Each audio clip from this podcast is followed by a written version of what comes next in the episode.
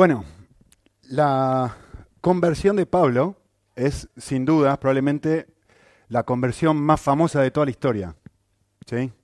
Es el apóstol Pablo y de hecho Lucas está tan fascinado con la conversión del Pablo que la comparte tres veces. O sea, no solamente una vez nos va a contar cómo él se convirtió, nunca se cuenta la conversión de Pedro.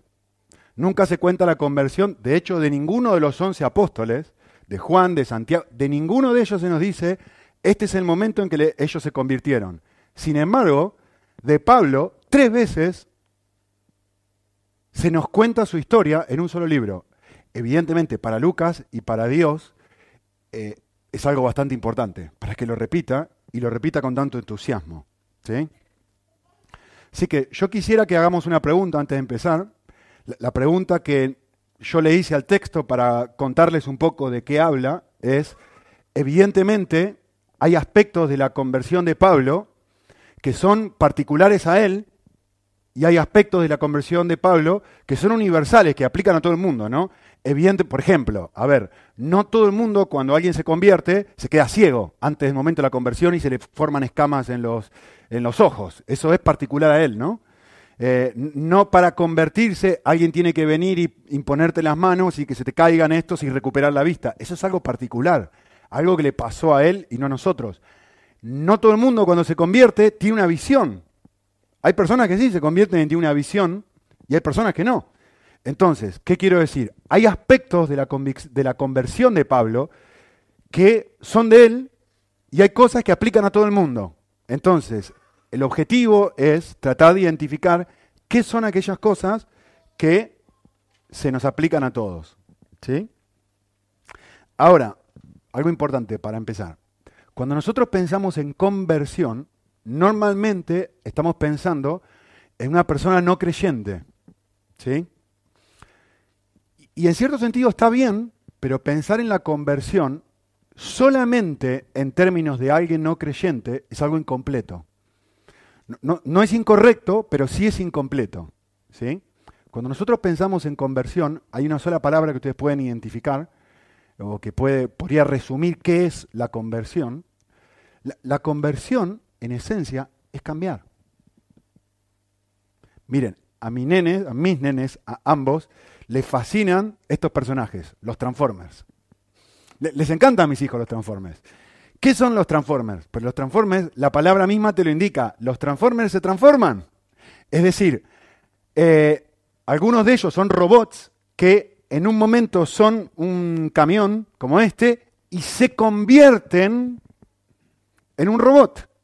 O son un robot y se convierten en un avión o se convierten en un coche experimentan un cambio, mutan, cambian, se transforman. Eso es convertirse. Convertirse es rectificar, es corregir, es enmendar, es modificar algo que no está bien. ¿Sí? Entonces, por definición, la conversión es cambiar Vale, por supuesto que aplica, vamos a decir, una persona que es musulmana, que cree que en Alá y cree una serie de cosas, los cinco pilares del Islam, y se convierte al cristianismo. ¿Qué cambia? Bueno, cambia muchas cosas, ¿no? Pero esencialmente una de las cosas que cambia es sus creencias. Antes creía una cosa, ahora cambia y comienza, rectifica, enmienda, corrige, transforma, modifica algunas cosas que cree, ¿sí o no? Eh, genial. Y es verdad que, les he puesto aquí, la conversión al cristianismo es algo que sucede una vez en la vida, y no sucede mil veces, eso es muy claro en la Biblia, pero es importante entender que la conversión a Cristo es algo que debería suceder todos los días. O sea, una cosa es que yo me convierto y acepto a Cristo por primera vez en mi vida, Genial, esto sucede una sola vez. Pero constantemente me alejo de Él. Constantemente necesito rectificar. Constantemente necesito transformar mis deseos, mi corazón, mis actitudes. Y necesito volver a experimentar a Jesús como si fuese la primera vez. ¿Sí? Entonces, en cierta forma, nos convertimos, entre comillas, todos los días, porque todos los días estamos cambiando cosas. Nadie es igual que Jesús hoy. ¿Algún candidato, alguna candidata? Por lo tanto, como no somos iguales que Cristo, constantemente tenemos que estar volviendo a Él para ser parecidos a Él. ¿Sí? Entonces, por eso, nuestro primer valor como iglesia, nosotros decimos que el Evangelio no solamente nos salva, que si es una realidad nos salva, pero a la vez nos cambia. Nos salva y nos cambia. Ambas cosas. Así que, ¿por qué dije, hice este preámbulo? Porque lo que yo quisiera hacer es, ya veo que cuando termino de hablar no tengo nada de voz, eh, lo que yo quisiera hacer ahora es, yo voy a hablar de tres características esenciales de una conversión verdadera que distinguen a cualquier conversión de cualquier persona en cualquier momento. Y yo no quisiera que si tú eres cristiano apagues el cerebro y diga, ah, esto no aplica a mí. Que sí, que sí, que aplica a ti y que aplica a mí. Porque todos los días deberíamos estar volviendo a experimentar estas tres cosas que yo voy a compartir ahora. Es verdad, hay un punto en la vida donde lo experimento por primera vez, pero la idea es estar experimentando esto todos los días de mi vida. ¿Vale? Así que, primera característica eh, de toda conversión verdadera. Peleé mucho en mi cerebro sobre cómo, eh, cómo nombrar esto de una manera que no fuese, en cierta forma, muy eh, agresiva o muy fuerte, Así que traté de minimizarlo y después lo voy a hacer de una forma fuerte. ¿sí? Eh, la primera característica de una conversión verdadera es que el convertido no sea una buena persona. Lo digo de vuelta. Es que el convertido no sea una buena persona en todas las religiones del mundo, en todas, en cualquier otra religión que no es el cristianismo bíblico, eh, cualquier persona para acercarse a Dios tiene que hacer algo para cambiarse primero y llegar a ser una buena persona antes de poder acercarse a Dios. En el Islam, por ejemplo, o en el catolicismo o lo que sea, no, no, para acercarte a Dios tenés que rezar esta cantidad de Padre Nuestro y Ave María. Para poder acercarte a Dios, tenés que hacer estas obras, tenés que hacer esta penitencia. Para poder acercarte a Dios, tenés que peregrinar a la Meca. Para poder acercarte a Dios, cada religión tiene un listado distinto de cuáles son las cosas que tú tienes que hacer para mejorarte, para que Dios te acepte. El cristianismo bíblico es exactamente al revés. El cristianismo bíblico es la única religión cuyo requisito para ser parte es la indignidad del candidato. Esto es fabuloso. Y es loco si lo pensás un momento. Eh, esto es lo que iba a poner que no puse en el título, ¿no? Pero para ser cristiano no hace falta ser bueno. Es que es exactamente al revés. Para ser cristiano hace falta ser malo. Hace falta que yo comprenda lo mal que estoy.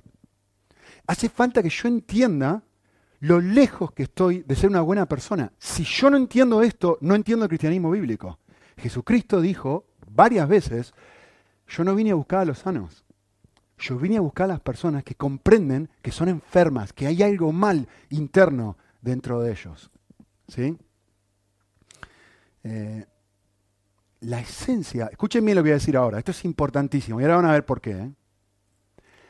La, esencia, el comienzo del cristianismo es convencerme de esto.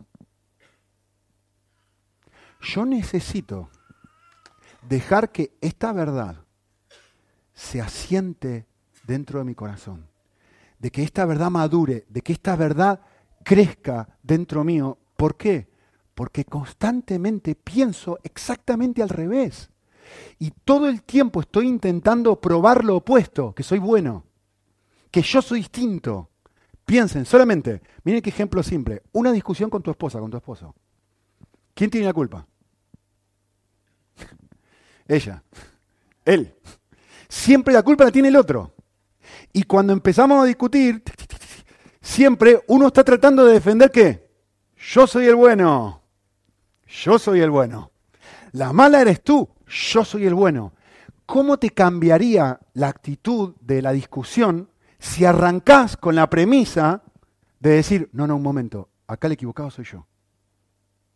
¿Cómo cambiaría tu relación con tu esposa, con tu esposo? Si decir, no, no, no, es que yo necesito convencerme de que el que tiene el problema soy yo, no el otro. Yo al otro lo dejo solito, a la otra. ¿Cómo arrancaría tu cómo cambiaría esa discusión si decís, no, no, no, el que tiene la culpa en este momento soy yo?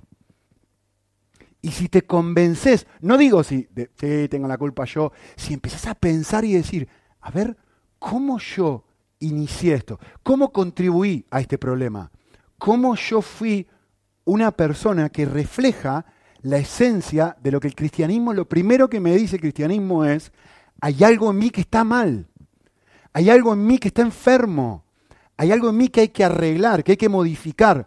¿Cómo, eso, cómo yo dejo que esta verdad se asiente dentro mío en cualquier relación, en cualquier discusión que tengo, en cualquier diferencia que, tengo? ¿Cómo permito que esta verdad se asiente ahí? Em, el texto comienza hablando de una persona. Y quiero que frenemos a pensar un minutito eh, lo que dice acerca de esta persona. Miren Hechos 9, del 1 al 2. Dice, Saulo me va a mostrar quién es el candidato a ser convertido ahora, ¿no? Y me va a decir esto. Saulo, respirando todavía amenazas de muerte contra los discípulos del Señor, fue al sumo sacerdote y le pidió cartas para las sinagogas de Damasco para que si encontraba alguno de los que pertenecían al camino, que eran cristianos, ¿no? Esa es la forma en que le decían, tanto hombres como mujeres los pudiera, escuchen esto, llevar atados a Jerusalén. ¿Qué es lo que está diciendo Pablo? Está diciendo, mi objetivo ahora es agarrar hombres y mujeres, atarlos y llevarlos presos.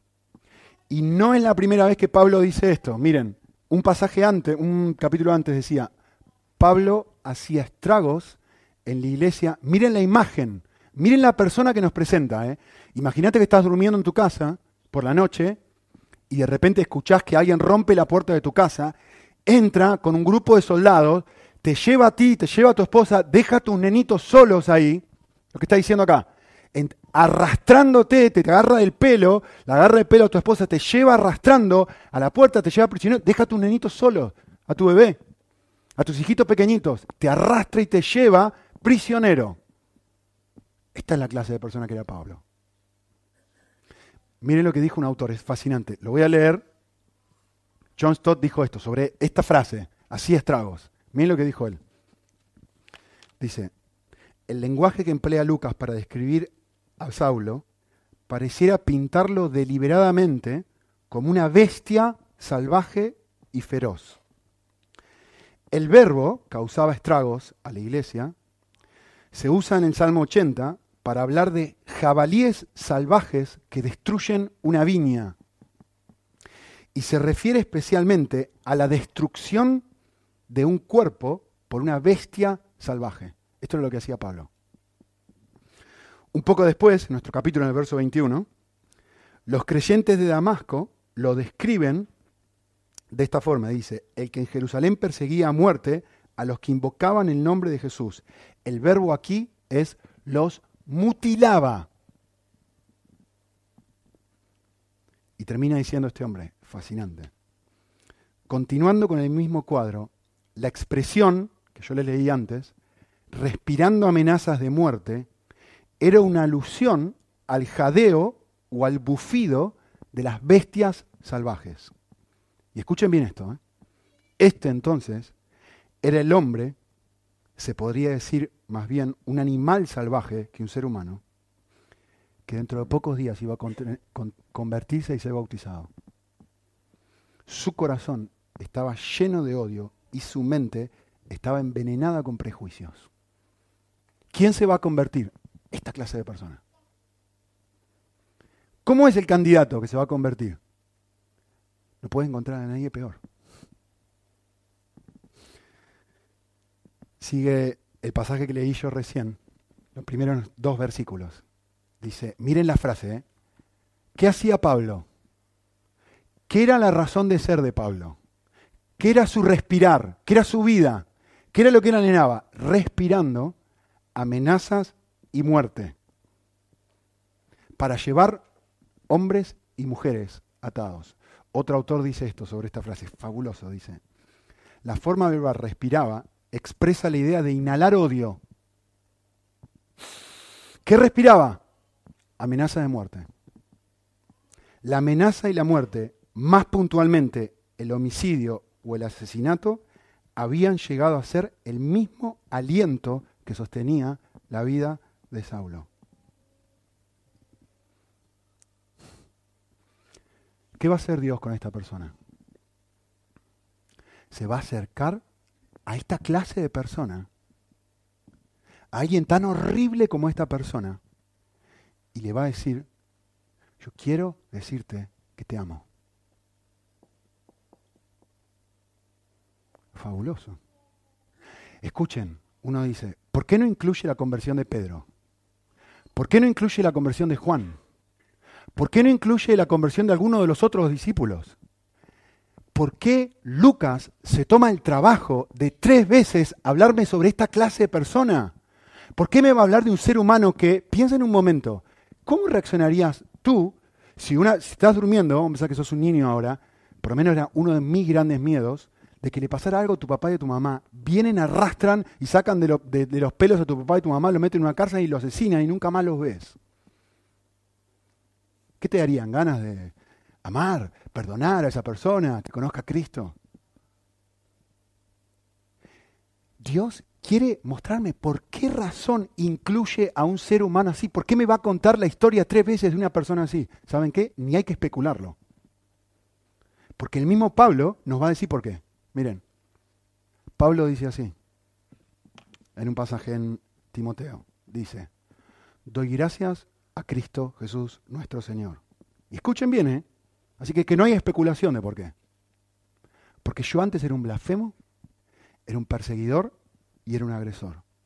Sin embargo, Dios me mostró misericordia.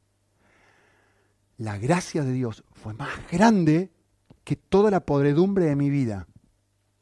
Y dice esto, escuchen, ¿eh? dice, palabra fiel es esta y que nadie la contradiga que nadie vaya a contradecir lo que voy a decir ahora. Digna de ser aceptada por todos. Jesús vino al mundo a salvar a personas enfermas, a pecadores, de los cuales yo soy el primero, que no hay nadie peor que yo. ¿eh? Está hablando Pablo. Sin embargo, ¿por qué Dios hizo esto? Hallé misericordia, y escuchen bien, y acá está la razón, para que en mí, como el primero, Jesús mostrara la clase de corazón que Él tiene. Para que yo sea un ejemplo para todo el resto del mundo que iba a creer en Él. En otras palabras, si Dios tiene el corazón para perdonar a un asesino como este, ¿te das cuenta de lo que puede hacer contigo y conmigo? Por eso la comparte tres veces. para que nos demos cuenta la calidad de Dios que nosotros tenemos. El corazón de Cristo. Yo me imagino que puede ser que alguien está pensando, bueno, yo no soy un asesino. Yo no hice estas cosas. Y sin embargo uno mira la Biblia y claramente Jesús nos dice, ¿no? Cuando uno lastima a una persona con su boca, en esencia, está haciendo exactamente lo mismo. Está queriendo asesinarlo, está queriendo lastimarlo, está queriendo matarlo. Les voy a leer algo rapidito, que me da el tiempo. No, tiene que ver con esto, pero van a ver cómo se engancha. ¿sí? Escuchen. Una historia de Paul Tripp. Algunos han escuchado su. han leído algunos de sus libros o saben quién es. Él en un libro sobre sexo y dinero, él comparte esta historia y dice así. Dice, hace un tiempo estaba en el norte de la India, en una de las ciudades más santas del hinduismo. Era mi primera vez ministrando allí y estaba haciendo un pequeño tour por la ciudad para aprender más sobre el hinduismo. Habíamos entrado en un templo que contenía el ídolo horrorífico más horrorífico que jamás haya visto. No tenía idea que existiesen cosas como estas. Era una enorme imagen del órgano sexual masculino de más de 6 metros de alto. Los peregrinos hindúes a mi alrededor parecían emocionados al entrar en el templo. Se veían gozosos y agradecidos de que estaban allí. Muchos de ellos se arrodillaban ante él. Algunos de ellos besaban su base. Era una de las escenas más oscuras que yo jamás había visto. A través de nuestro traductor entrevistamos a miembros de una familia muy pobre de India, quienes habían caminado por meses para llegar a esta ciudad, a este templo, para llegar a la ciudad de este templo de tanta oscuridad. La escena era de tanta opresión espiritual que lo, único que quería, hacer, que quería hacer era salir de este edificio. Al rato me encontré tratando de atravesar las ajetreadas calles en nuestro coche, hacia nuestro coche, y mientras lo hacía me di cuenta de algo. Perdón, y mientras que lo hacía me dije a mí mismo, gracias, gracias Dios, que no soy como estas personas, gracias, gracias que no soy como uno de ellos. Entonces me choqueó y me di cuenta que sí, que lo soy. No, mis ídolos no son como la de estas personas. Mis ídolos son mucho más sutiles. Son cosas que claman por el lugar de Dios en mi corazón que solamente Él debería ocupar. Y en ese momento lo confesé y pedí perdón y me di cuenta. Ustedes se dan cuenta, este hombre mira esta situación. Nosotros podemos mirar esto y decir, gracias Señor que no soy así. O podemos pensar en que la esencia del cristianismo, el principio de ser cristiano, es darme cuenta que sí soy así. El comienzo del cristianismo eh, no es decir, gracias Señor que no he cometido adulterio. El comienzo del cristianismo es darme cuenta y decir, Señor, que cometo adulterio todos los días. El comienzo del cristianismo no es decir, qué bueno que nunca asesiné a nadie, que es al revés. Es darme cuenta que lastimo a las personas hasta con mi mirada. Puedo lastimar a mi esposa, puedo lastimar a mis hijos. Y darme cuenta que con una mirada dura, con una mirada agresiva, con mi indiferencia, puedo lastimar a otros. Y darme cuenta y decir con Pablo, es que yo soy el peor, pero gracias Señor que tú eres distinto a mí. Ese es el comienzo de la conversión. Ese es el comienzo del cambio.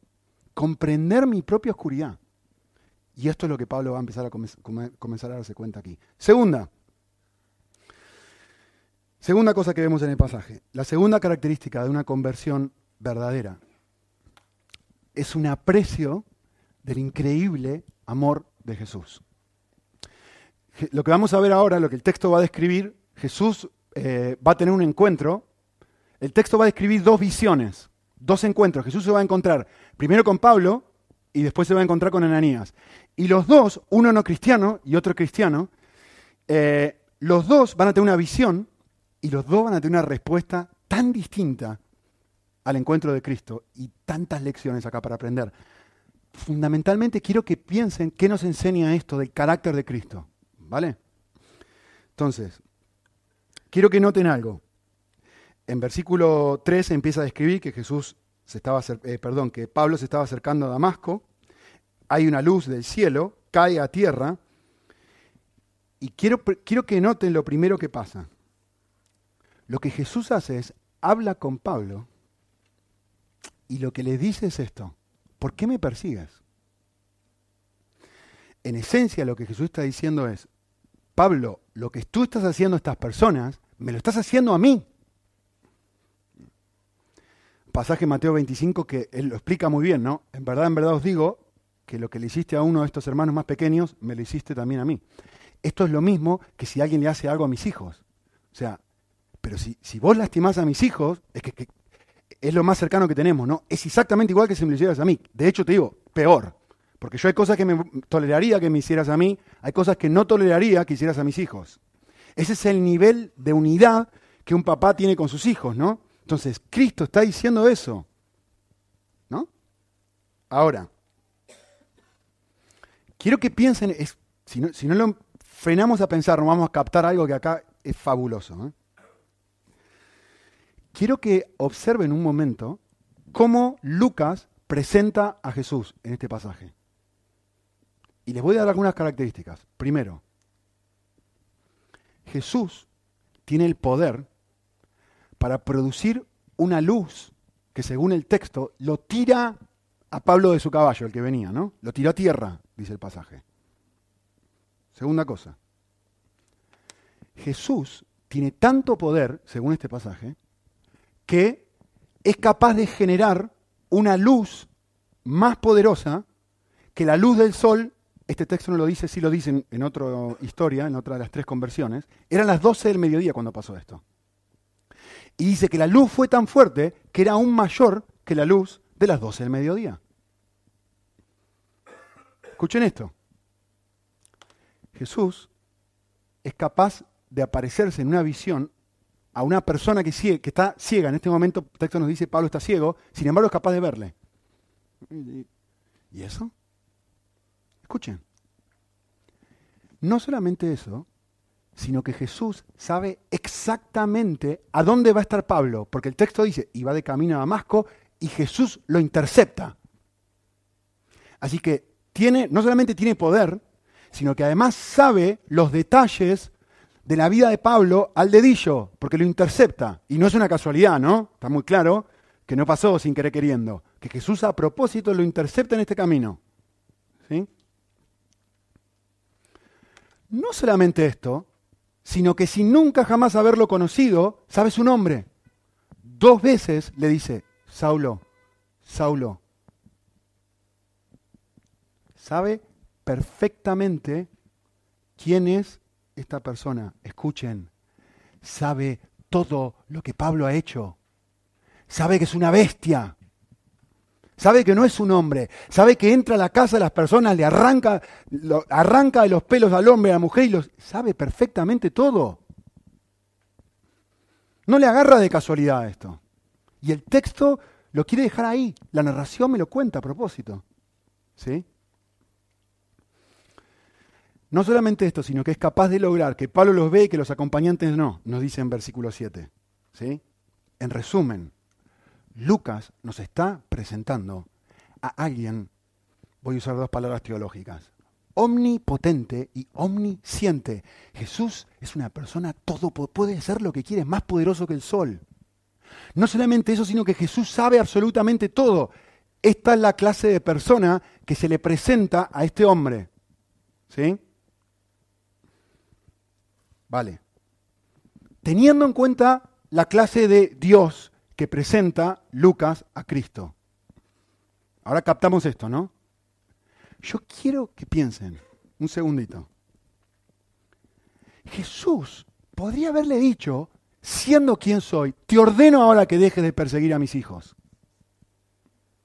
Es más, podría haber dicho, te, te aniquilo en este momento después de lo que has hecho. Dejas de existir no lo hace. ¿Qué es lo primero que hace Jesús cuando se acerca a Pablo? Lo primero que Jesús hace cuando se acerca a Pablo es hacerle una pregunta y decirle, ¿por qué lo haces? ¿Por qué haces lo que estás haciendo? Aquel que controla el tiempo y el espacio, que puede hacer todo lo que quiera cuando quiera, donde sea, con cualquier persona, con alguien tan desgraciado y tan malo como esta persona, se le acerca y le hace una pregunta. Y yo quiero que pensemos un segundito en esta pregunta. ¿eh? Le hace una pregunta y le dice, ¿por qué me persigues? Y en algunas Biblias ustedes tienen esta frase, ¿no? Dura cosa te es dar cosas contra el aguijón. Algunas versiones la incluyen, otras no. En el relato de Lucas 22 aparece Así que no hay ninguna duda que aparece esta versión. ¿no? ¿Qué quiere decir esto? Estamos hablando, la frase quiere decir, estás dando una patada a algo puntiagudo. Y Jesús le está diciendo a Pablo, ¿por qué estás haciendo eso? ¿Qué está haciendo Jesús? Escuchen bien, miren lo que esto dice del carácter de Cristo. ¿eh? ¿Qué está haciendo Jesús? Jesús le está diciendo a Pablo, Pablo, te estás lastimando a ti mismo.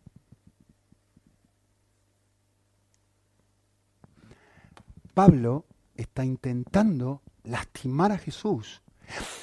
Es el aire que respira amenazas de muerte contra cualquier ser humano que sea del camino y su vida y su objetivo de me voy a Damasco, me voy para acá, me voy para allá, está presente con Esteban, que todo el mundo venga, que hay que matarlo, sí que lo maten, que hay que agarrarlo, que los niños, ¿qué me importan los niños? Mi objetivo de vida es matar a cualquier cristiano y Jesús, pudiendo destrozarlo, lo primero que hace es concentrarse en cómo las acciones de Pablo lo están lastimando a él. ¿Qué me dice esto del corazón de Jesús? Lo primero que Jesús le ayuda a Pablo a darse cuenta es decir, hijo, ¿te estás dando cuenta que este estilo de vida te está haciendo daño? Duro cosa es dar cosas contra el aguijón.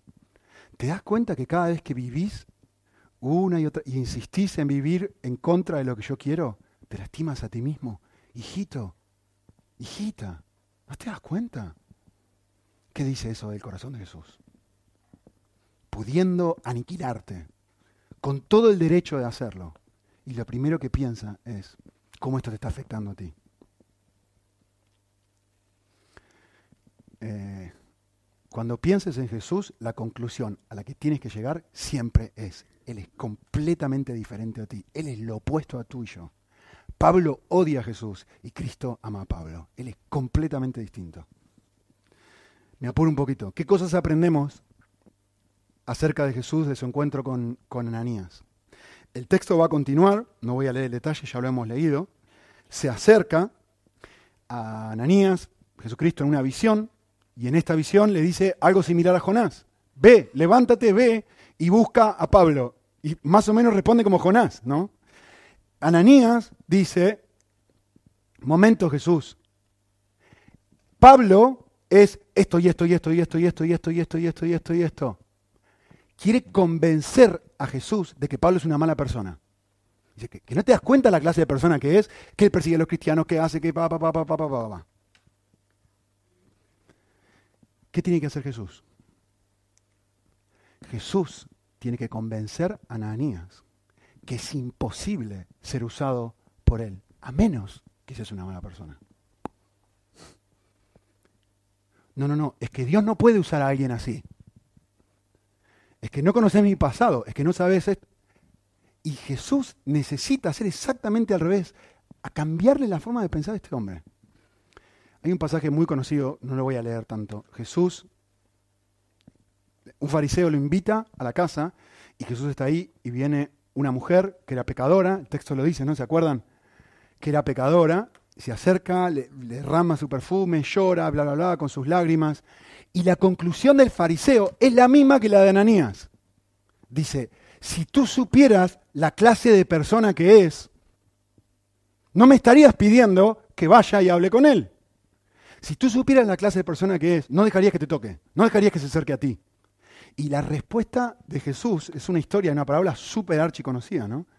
Le dice, a ver, tenés que entender algo hay algo que tenés que entender que si no, no vas a entender por qué funciona la vida cristiana de esta forma. Dos personas tienen una deuda. Una es una deuda enorme, la otra es una deuda pequeña. ¿Cuál es la persona que le va a amar más? Obviamente, la persona que tiene una deuda más grande. Y la conclusión de Jesús es, ¿ves? A quien poco se le perdona, poco ama. No, esto no quiere decir que eh, Simón una persona que no necesitaba perdón. Todo lo contrario, lo que está diciendo es, no te das cuenta el nivel de perdón que necesitas. Ese es el problema. Esta mujer sí. Y por eso me ama como me ama. Para ser usado por Dios no hay que ser bueno. Para ser usado por Dios, el texto lo dice, este es un instrumento escogido por mí. Para ser usado por Dios hay que ser escogido. Dios se acerca a ti y te dice, a pesar de ti, yo quiero usarte. No me escogiste vosotros a mí, sino que yo os escogí a vosotros. ¿Se acuerdan que Jesús dijo? La idea del cristianismo no es cambia lo que dicen todas nuestras religiones y entonces acércate a mí y entonces te voy a usar. Y entonces, no, no, no, es acércate a mí para que yo te cambie. Es muy distinto y lejos de bajar los estándares de santidad de Dios, lo que esto hace es subirlos. Es que nadie puede llegar, es al revés. Porque vos podrías estar pensando, pero, bueno, pero entonces todo da igual. No, no, no, no es que todo da igual. Es que lo que Dios espera de mí es tan alto que nadie puede vivirlo. Por eso necesito a Cristo. Por eso Pablo dijo que si yo sirvo a Dios, lo hago conforme a la gracia. A mí que soy el más pequeño de todos, se me ha concedido esto. Es pura y exclusivamente por gracia. Cada vez Jesús le tiene que mostrar a Pablo, a un no creyente, su gracia, y Jesús, a través de una visión, le tiene que mostrar a Ananías, un creyente, su gracia. Con los dos, exactamente igual. Tercer indicador de una conversión verdadera. Es que una en toda conversión verdadera realmente cambian mis deseos más profundos. Y quiero que presten atención que les he puesto ahí. No es lo mismo cambiar el comportamiento que cambiar lo que uno desea. Y escuchen esto. Normalmente nosotros pensamos esto. Hay dos opciones. El cambio funciona de esta manera. Y hay estas dos opciones. Les voy a poner un ejemplo. Uno, joven rico. Tengo mucho dinero. Jesús, te quiero seguir. Jesús le dice, vale, deja toda tu riqueza. ¿Y qué hace el joven rico? Se da cuenta de lo que su corazón ama su corazón ama el dinero, no deja la riqueza. ¿Qué decimos de esta persona? No se convirtió, no cambió. ¿Vale? Hay otra opción, el otro polo. El otro polo, que está en el mismo pasaje, el mismo un capítulo después, es saqueo. Saqueo deja su riqueza. ¿Sí? ¿Por qué deja su riqueza? Porque se convirtió. Algo pasó dentro de su corazón. Y ahora, dice el texto, estaba gozoso dando dinero. Algo cambió. Dejó de tener amor al dinero. ¿Ven? Se convirtió. Algo cambió. Nosotros normalmente pensamos, estas son las dos opciones. Está el que se convierte y el que no se convierte. Está el que ama el dinero y está el que se convierte y ama a dar. Y nos olvidamos de el problema más profundo, que hay algo en el medio también. Buen ejemplo que también tiene que ver con este esto es Ananías y Zafira. ¿Se acuerdan en Hechos 5? Miren esta opción. Ananías y Zafira venden su casa. Acá hay un nivel de radicalidad enorme. Venden sus casas y dan la mitad del dinero de la venta de su casa a los discípulos. Y uno dice, che, ¿algún candidato que quiera hacer eso? ¿Aquí, en esta habitación? ¿Sí? ¿Cómo andamos? ¿Alguien que quiera vender su casa? Y dar la mitad. Y uno dice, esto sería espectacular.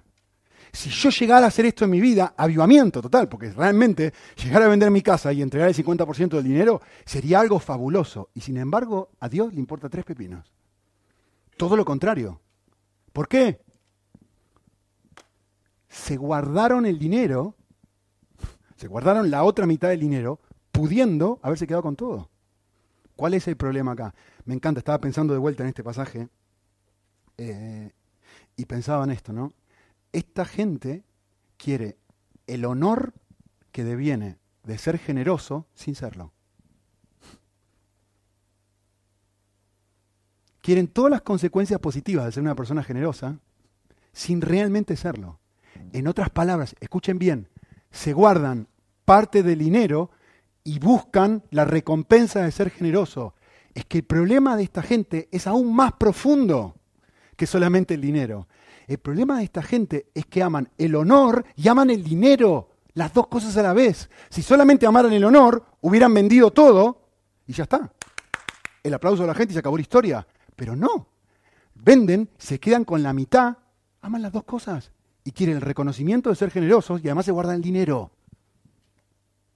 Sin embargo, cambian su comportamiento, dejan la riqueza. ¿Ustedes se dan cuenta que es posible cambiar las cosas que yo hago sin que realmente cambie lo que yo realmente deseo. La conversión es un cambio de deseos. Esa es la esencia. ¿Cómo sé si me convertí? Cuando empieza a cambiar, no tanto lo que hago, por supuesto, se va a ver lo que hago, pero no solamente lo que hago, sino cambia las cosas que realmente deseo. Y el pasaje es muy claro. Fíjense, dice en versículo 15, ve él es un instrumento escogido para llevar mi nombre en presencia de los gentiles y de los reyes. Lo voy a usar. Y el texto dice, va a haber algo que yo le voy a mostrar a Pablo. Lo que yo le voy a mostrar a Pablo es cuánto debe padecer. Punto. ¿Termina ahí el texto? Antes no padecía, antes hacía que otros padecieran, ahora va a padecer. ¿Termina ahí el pasaje? El pasaje dice, yo le voy a mostrar cuánto tiene que padecer por amor a mí. Algo va a pasar aquí, algo va a pasar en este corazón, que ahora Jesús es tan valioso para Pablo que está dispuesto a hacer cosas que jamás haría. Antes arrancaba, antes llevaba a la gente a la cárcel y ahora está dispuesto él a ir a la cárcel. Antes mataba a otras personas, ahora él está dispuesto a que otros los maten. Pero ¿por qué ese cambio externo? El cambio externo es por causa de mí, por amor a Cristo, porque Cristo es la cosa más valiosa de su vida. Así que, ¿qué aprendemos de esto?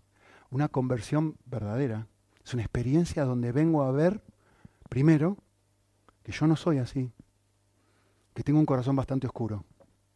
Segundo, que el increíble amor de Cristo es tan grande que me dice, y yo te amo, hijo.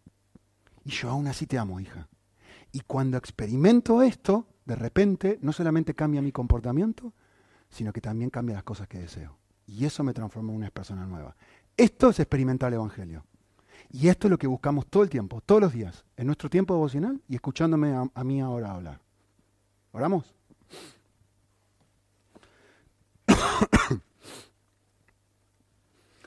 Jesús, qué distinto, qué opuesto es tu corazón al nuestro. Seguramente si después de ver nuestra oscuridad, lo que nosotros pensamos como Adán, nos escondemos.